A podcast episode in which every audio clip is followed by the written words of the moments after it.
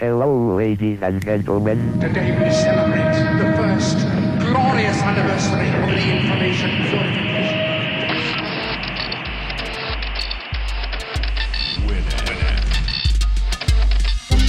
Piratas de Tierra del Fuego. Tecnología del mundo ensamblada en casa.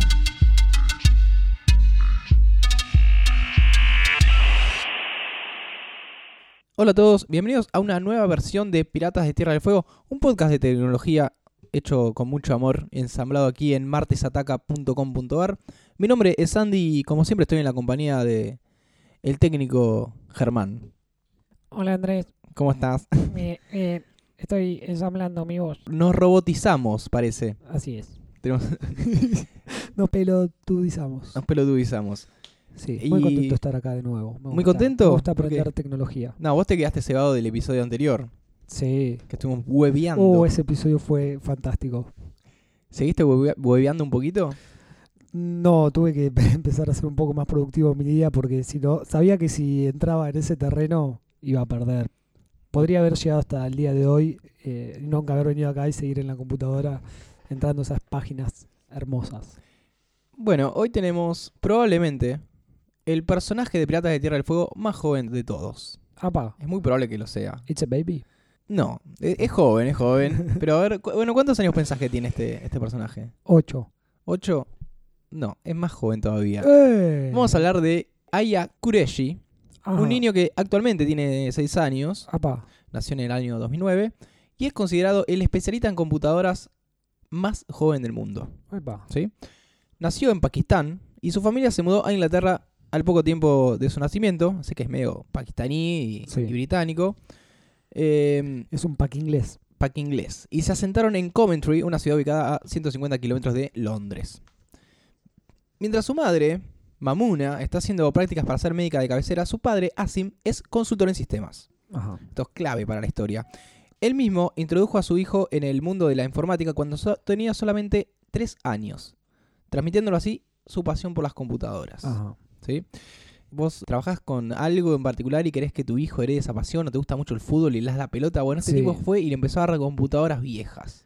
Es esa gente que quiere cumplir sus sueños a través de sus hijos, sus sueños frus- frustrados. Este no sé si era tan frustrado porque ya trabajaba de consultor en sistemas, Ajá. pero quería Sí. pasarle esos conocimientos. Tal vez no sabía crear un niño y le enseñó estas cosas que era lo que tenías más a mano. claro, No tenía, ju- no tenía juguetes, tomaste este motherboard. claro. Eh, así que fue como Asim le enseñó a su hijo Ian cómo funcionaban los discos duros y las placas y las conexiones, las redes. En una entrevista cuenta que se dio cuenta de que cualquier cosa que le decía al día siguiente la recordaba. Así que empezó a darle cada vez más información. Esto arrancó a los tres años. Claro, eso te iba a a decir los también. tres años empezó con Eh, esto. El nene, por más que sea un nene de tres años, se ve que ya viene con, Tenía una habilidad. con una habilidad, Sí, porque sí. no cualquier nene de tres años, por más que vos le estés metiendo todo el día lo que es una computadora, te lo va a entender y te lo va a seguir. Claro, el padre era bastante consciente de que un exceso de información eh, a esa edad puede Sí. crear un, un efecto adverso. Un monstruo. Eh, no, porque puede salir mal, puede salir para el otro lado. Pero Sí. vio que tenía esta capacidad el hijo, porque también vos puedes tener un pibe y decirle, Claro. aprendí esto, aprendí esto, aprendí esto, y, y no, les- Y te no. retiene un poco, pero después le cama la cabeza. Ahora, ¿por qué es considerado el especialista en computadoras más joven del mundo? ¿Qué es lo que determina eso?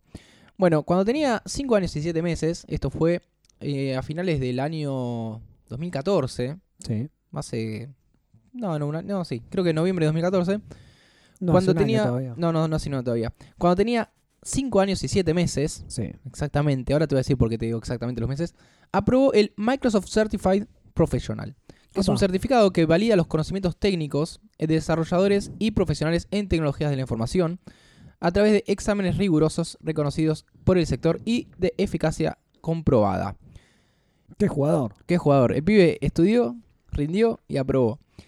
En un principio, los responsables de la Universidad de Birmingham City, a ver, algo que hay que explicar es que los certificados de Microsoft no se hacen en Microsoft. Ajá. Vos podés hacerlo, no sé, en Argentina puedes rendir esos exámenes. Sí. Te sirven como validación para Claro. hacer distintos tipos de trabajo. Em, porque puede ser de sistema, puede ser en la parte de hardware, en la parte de software. Em, así que estos fueron a la Universidad de Birmingham Sí. a decir, che, mi, mi nene quiere hacer el, Quiere hacer estudio. quiere hacer el, examen. el examen. Che, pero es muy chiquito, no te das cuenta que. No, no, no, lo va a hacer bien. Eh, esto derivó en una llamada a Microsoft. Ajá. Diciéndole, che, mi pibe quiere rendir. Y al final dijeron, bueno, Está bien. vamos a probar a ver qué pasa. Cuando llegó a tomar este examen, la gente estaba perpleja y decía, Sí. "Ah, che, ¿qué onda Ah, esto? este nene va a hacer examen. Nah, este boludo. Eh, todos estaban muy preocupados con la juventud de Le- este le metió candidato. presión igual, ¿eh? ¿A quién? ¿A Microsoft? A los que iban a rendir Ah, los otros él. sí, imagínate en una nota inferior. Eh, el propio Ayan relató cómo fue el examen, diciendo que había preguntas tipo test, preguntas en las que tenías que elegir y descartar opciones, preguntas de desarrollar, el pibe tenía que desarrollar también, Sí. y otras en las que te planteaban escenarios a resolver. Pero él sintió que finalmente el examen le pareció difícil, pero divertido. Se Ajá. entretuvo bastante. A pesar de que el lenguaje informático o la estructura física de un ordenador puede ser bastante ardua y compleja para, la, para que lo entienda un niño, a los nenes vos qué le das? Le- la típica, la cajita con un cuadradito, un triangulito, una estrellita y que, y que Y- encaje. Y, que encaje. Eh, y a veces no pueden hacerlo. Eh, esto no impidió que la excelente capacidad de memorística de Ian, junto con las lecciones que el padre le fue inculcando, Claro. le fue transmitiendo esta pasión, eh, pueda superar este examen con éxito. Esto lo hizo eh, preparándose durante cinco meses, más allá de la formación previa que ya Claro. pero en esto específico fueron cinco meses. De esta manera rompió un récord anterior, ya había un niño más joven, Sí. eh, que también lo tenía un pakistaní. No sé si es casualidad, porque el anterior también era pakistaní, Apa, así que... eh, son los Maradona de la tecnología. Sí parece, pero después no se destacan, o al menos no hacen guita ellos. Claro.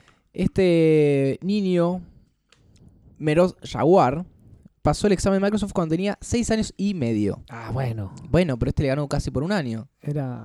Así era que el próximo- Igual. Y el anterior creo que tenía 6, que era una niña. Así que. eh, que tenía 7, digo. 7, 8 años. Pero se van, van bajando el nivel. Sí. Esperemos que no esté bajando el nivel de Microsoft. es verdad, esperemos que esté bajando la edad y no el nivel de- del, del examen. Bueno, ¿qué pasa con Ian en la actualidad? ¿Qué es de su vida? Eh, comentan. Ya está como Los padres. el niño de Home Alone, mi pobre angelito. No, no, no tuvo está su solo. fama y ahora está todo tirado. No, no, ahí. no. Está, está en su mundo todavía, pero tampoco trabaja de esto. O sea, es un niño, no puede trabajar. En la actualidad pasa cerca de dos horas diarias aprendiendo cómo funcionan los sistemas operativos y, e instalando programas, jugando al, mis- al Buscaminas tal vez. Tal vez lo entienda y lo pueda Sí. jugar o al solitario. Eh, esto lo hace en su propio laboratorio eh, informático que está en su casa en Coventry, que incluye una red de computadoras que él mismo construyó. Apa, Puso todas las computadoras en red. Y después nosotros no, nos podemos conectar a Wi-Fi, ¿viste? y llama a sus amigos para jugar Counter Strike. Eh, pero son muy chiquitos y no entienden. es, es demasiado violento, es verdad. Sí, es muy violento además, sí, sí. Bueno, juegan al- Mario Kart. Al Mario Kart eh, en red. Mientras continúa con sus estudios de primaria, eh, el pequeño Ian espera trabajar algún día en el mundo de las matemáticas y la informática, esa es su meta, pero no descarta poner en marcha su propio centro tecnológico en Reino Unido, al que quiere llamar E-Valley. Ah, Obviamente hay una alusión a Silicon Valley, quiere hacer el propio su propio Silicon Valley dentro del el Reino Unido. Y obviamente también quiere formar su propia compañía y hacerse millonario. ¿cómo serán las clases de, de la primaria, no? Para este niño que ya tiene el título de validación de Microsoft. Hay que ver si no tiene toda la cabeza ocupada con eso y después no entiende el resto. Claro, Está saturado el pibe. No entiendo. no entiende el sujeto y el predicado. No, no entiendo. Cosa que todavía, Todavía no nosotros, ven. todavía nosotros no entendemos para qué existe. ¿Qué es pero bueno. eso? Apenas podemos hablar. Así que bueno, ese fue el personaje de esta versión de Piratas de Tierra del Fuego. El personajito. El personajito. Esto es eh, Piratas Kids. Piratitas. Vamos a pasar al destacado de esta versión, de esta emisión. Em, no sé bien cómo llamarlo, pero esto es un juego en tiempo real. Hubo esa cosa de la que todos hablan ahora, ¿De que, qué? Re- que recorren el mundo. No, no, no, no. Esto Ah. es. Vos jugás en tiempo real controlando a otra persona. Ah, va. Realm Pictures le dio a algunas personas al azar que están en internet flotando y hueveando, como hicimos nosotros el programa anterior, la oportunidad de abrirse camino a través de una horda de zombies en un live action shooter, así se lo llama, Ajá. em, en primera persona. ¿Cómo ¿Sabes, es lo, sabes esto? lo que es? eh, vos sabes lo que es chat roulette, por ejemplo? No. Chat roulette es un sitio al que vos entras Sí. ya tiene sus años. Configuras tu cámara, tu micrófono. Tenés eh, la, del lado izquierdo una ventanita donde va a aparecer una imagen de otra persona. Sí, Abajo está tu cámara. sí. Y a la derecha, un poco más grande, el chat. Y lo que haces es chatear con alguien random en internet. Ajá. Pones para chatear, puedes hablar o puedes buscar al siguiente, y buscar al siguiente, y buscar al siguiente hasta que encontrás a alguien, bueno, lo ves eh, y escribís y chateas con alguien que no tenés idea. Y no Pero bu- estás, estás viendo ahí en- con la cámara. Claro, que te está viendo a vos, pero vos no podés elegir, bueno, nos encontramos en tal lugar. No, no, es al azaroso. Claro. Te metes en chat roulette, te das a buscar, Te puede tocar de cualquier parte del mundo. exactamente, y te puede tocar, por ejemplo, poder jugar este juego. Ajá. eh, que bueno, un, un par de afortunados que lo lograron. Este es un proyecto bastante elaborado, ya que el equipo trabajó con unos expertos en, en maquillaje, en escenografías, Sí. eh, con el cual trazaron un mundo que fue filmado en el mismísimo patio trasero de Real Pictures. El equipo de la película creó un escenario un tanto complicado a través, eh, que atraviesa el jardín y las oficinas, Sí. pero que emula un mausoleo y una iglesia. Ajá. Es casi el escenario perfecto para un apocalipsis. Obvio.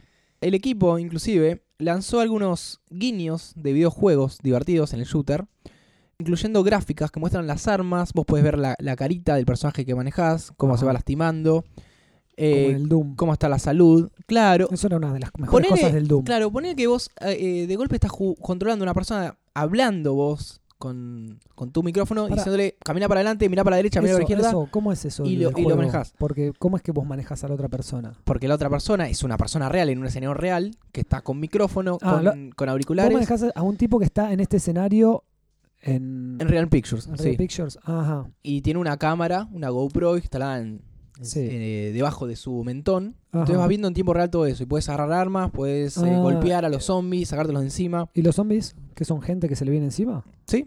Y ellos- ah, es como que van actuando todo. Exactamente. Ah, y hay un escenario. no había entendido eso. o Bueno. sea, no es tan virtual. No es virtual para nada. Lo virtual es la conexión y vos le vas diciendo, camina para adelante, camina Uh, es izquierda. buenísimo. ¿Y, y, y- cómo hacemos para jugar eso? No, ya, el tema ahora que- terminamos este podcast y vamos a buscar a alguien que esté pegándole a los zombies. No, esto no se hace todo el tiempo. Se hizo una vez Ah, y hubo muchos afortunados que pudieron jugarlo. Ah, estaban todos ahí tratando de entrar. No, yo creo que ni siquiera se avisó. Te Ah. tocaba y decías, ¿qué es esto? De golpe veías una, a una persona que estaba en una iglesia abandonada con un cura muerto abajo y Uh, que se despertaba. Inclusive en un momento el juego te dice, no sé, apretá la tecla Q. Cuando se te viene un Claro. zombie encima de golpe y con Sí. eso lo puedes golpear, todo. Eh, cada aspecto del video sucedió en tiempo real.